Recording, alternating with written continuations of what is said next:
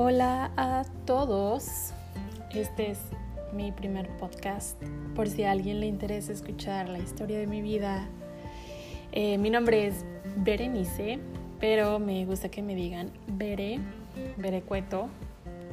Estoy ahorita en Florida. Estamos a 20 grados y tengo sudadera y manga larga. eh, intenté hacer este podcast hace más de un año, pero no tenía como que muy claro eh, como que de qué hablar. Y bueno, pues yo creo que al final del camino cada uno decide qué escucha y qué no. Y esta es la historia de mi vida, podría decirse. Eh, toma los consejos que necesites y decidí hacer este podcast en español porque yo creo que ayudo a más personas que hablan español a tomar mi propia experiencia para ayudarse en sus vidas, pero la verdad es que cada quien puede eh, decidir lo que hace con los podcasts que escucha. Eh, como ya muchos saben, y bueno, la verdad es que estoy haciendo este podcast pensando que varios de mis amigos o mi familia solamente lo van a escuchar, pero ojalá llegue a más personas y las oportunidades de pues hacer esto más frecuente. Y mmm, vivo actualmente en Estados Unidos, en Florida. Llegué hace cinco años, pero no llegué directamente a Florida, llegué a Nueva York. Y bueno, la, la cosa fue muy fácil. Este, la verdad es que a lo largo de mi vida me he encontrado con personas con la misma historia o persiguiendo los mismos sueños, entonces como que siento que muchas veces mi historia ya no es especial, sino ya es como que una más de todos los problemas que vivimos diariamente en diferentes países, no nada más en México. Y por eso como que no me decidía hablar de mi historia personal. La verdad es que mi sueño y siempre he querido como que hacer un podcast donde invite a gente en donde hablen de su propia experiencia. Eh, siento que vivimos en un mundo muy encerrado en nuestras propias experiencias eh, si vivimos en México pensamos que solo en México pasa y la verdad es que estamos como muy alejados de la realidad. Eh, cuando llegué a Estados Unidos mi mente estaba muy chiquita, nunca había viajado fuera del país y la verdad es que como que siempre me había interesado viajar, pero por situaciones económicas nunca pude hacerlo y fue hasta después de que terminé la universidad cuando ya creo que los sueños empezaron a a ponerse en forma. Y bueno, eh, yo llegué a Estados Unidos y la verdad es que nunca fue como que el sueño de mi vida vivir en Estados Unidos. El sueño de mi vida siempre fue Europa y hasta la fecha como que sigo pensando que en algún momento de la vida voy a irme a Francia, comprar una casita en el sur de Francia y retirarme ahí. Pero eh, es un sueño muy lejano y siempre había querido como que irme a Europa y Estados Unidos nunca formó parte de mi plan. Sí me interesaba visitar Estados Unidos, eh, más bien Nueva York. Era siempre como que en mis fotos de Facebook, cuando ponías como que tus, no sé, lo que pensabas o lo que querías, siempre era como que quiero, quiero visitar Nueva York y siempre era como que el puente de Brooklyn.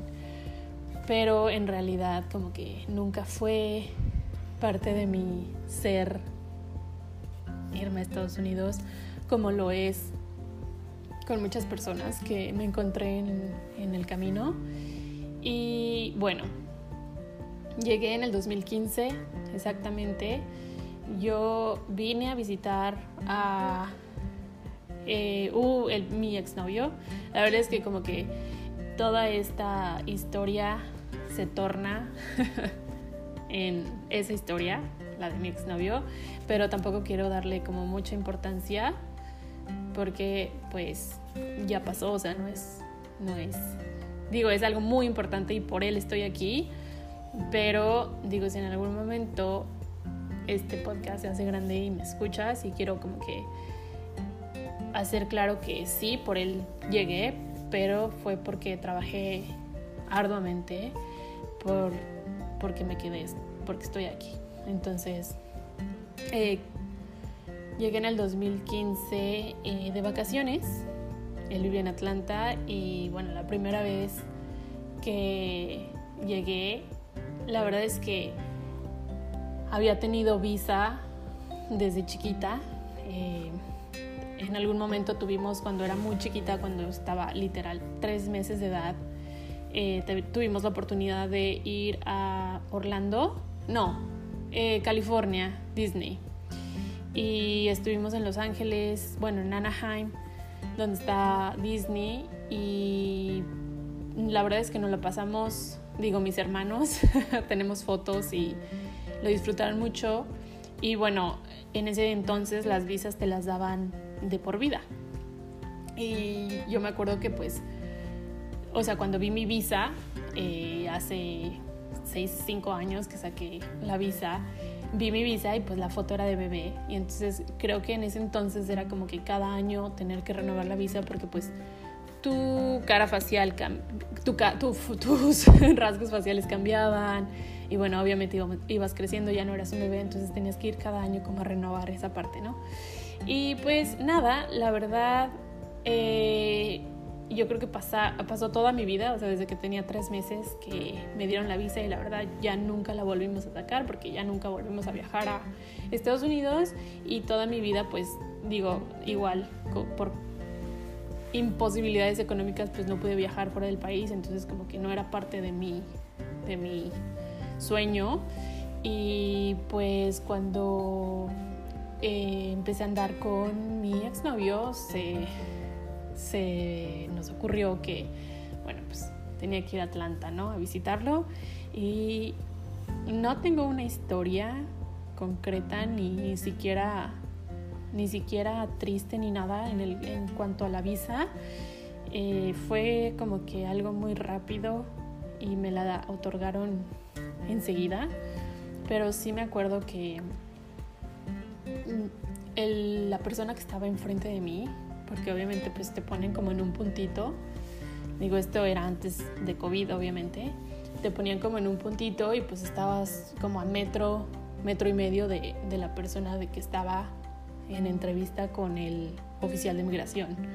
Entonces escuchaba a la oficial de migración porque era una mujer eh, preguntándole varias cosas, pidiéndole tantas pruebas de quién dónde trabajaba, que si tenía este, no sé, bienes raíces en México para poder regresar. Digo, ellos ya saben y la verdad es que sí sigo teniendo como que la duda de cómo seleccionan a la gente a la que le van a dar la visa. Entonces eh, se puso nervioso y al final de cuentas, o sea, no, no escuché claramente el no te la vamos a dar, pero sí vi la cara del, del señor cuando se volteó y así como que, ¿no? Entonces, bueno, pues obviamente después de ver esa cara, pues yo me empecé a poner súper nerviosa. Este, no tenía muchas, digo, las historias que me habían contado de la visa eran como que mitad positivas, mitad negativas. Tenía un primo a la que se la habían negado por no tener un trabajo y, mi hermano se la otorgaron facilísimo, pero pues él tenía ya un trabajo en donde llevaba varios años, tenía como que recursos económicos para, para no quedarse en, en Estados Unidos. Entonces, obviamente cuando pasé con la oficial de migración, pues mis nervios se convirtieron como en algo súper frío, o sea, me empezaron a sudar las manos y empecé a temblar. Y pues la verdad, digo, me hizo quizás tres, cuatro preguntas y la, una de ellas fue, ¿has tenido visa? Porque obviamente llené el formulario y en la pregunta de si me habían otorgado alguna vez una visa, pues yo puse que sí, porque pues tenía, ¿no? Digo, o sea, yo pensando ellos saben todo. Y entonces me dijo, la tienes contigo y yo la había encontrado porque no sé quién, no sé si fue mi papá o mi mamá, este, los que la guardaron, entonces pues yo se las pedí, la llevé a la entrevista, se la di, vio la foto y fue así como que, ok, y se la quedó, ¿no? Entonces como que, ok, bueno. Luego me preguntó que en dónde trabajaba y como que no entendió muy bien mi puesto de trabajo. En ese entonces yo trabajaba en, un, en una compañía retail, en una compañía de ropa, eh, en un centro comercial de Colima y era eh, visual merchandiser. Eh, son las personas que mercadean la ropa en la tienda para que se vea bonita, para que venda, para que presentes la nueva colección, este, cambiábamos los escaparates. Entonces yo le dije como que visual, merchandising, y así, ¿cómo? Y, y, se lo repetí como tres veces y ya al final como que, no sé si me entendió, pero me dijo como que, ok. Y después eh, que cuál era mi propósito para viajar, digo, de viajar a Estados Unidos, así como que, ah, pues mi hermano vive en Monterrey, este, y pues quiero ir de shopping. A mí me habían dicho que no dijera como que tenía eh, como que ataduras en el país. Entonces pues obviamente me dio miedo decir, ay sí voy a ir a visitar a mi novio. Todo eso obviamente lo escondí. Eh, les dije que iba a ir de shopping porque pues a mi hermano se le hacía fácil cruzar la frontera y no sé qué. Y la verdad es que fue muy fácil y muy rápido. Me dijo, tu visa está otorgada y te va a llegar en un mes. Entonces fue así como que, wow.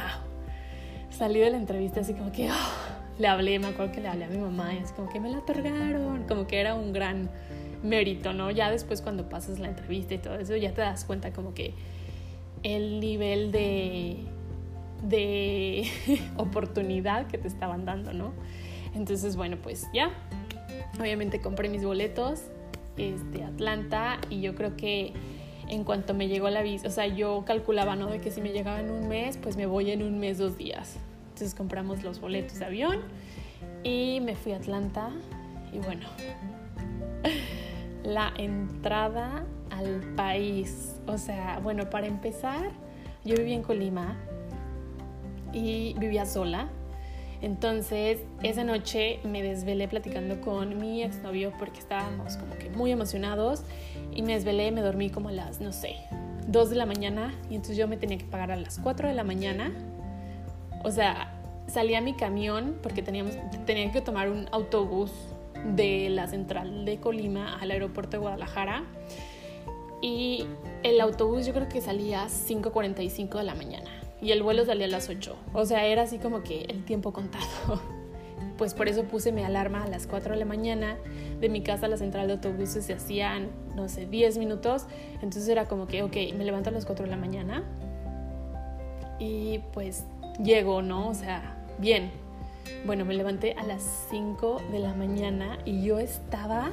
O sea, porque yo ya tenía el plan de me levanto, me baño, me cambio, me arreglo, no sé qué, pues para llegar bien, ¿no? No, no, no, no me levanté y así de que llorando, aventé toda la maleta, de que el maquillaje y todo lo que yo iba a usar al día siguiente en la mañana.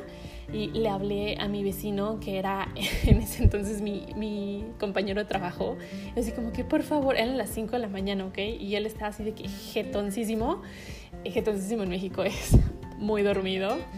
Y, y pues nada, o sea, conseguí que me llevara a la central, yo iba así con el corazón palpitando. Y bueno, llegué a la central de autobuses y me dijeron así como que vamos a ver si todavía te podemos meter porque ya cerraron el, autobús y así como no, por favor, y yo llorando, ¿no?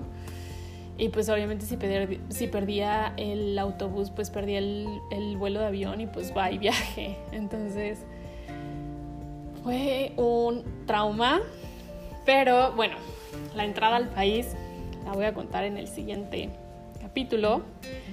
Eh, por ahora ya van a ser los 15 minutos. Les agradezco mucho que se tomaran el tiempo para escucharme y reírse conmigo. Y nos vemos en el siguiente capítulo. Muchas, muchas gracias.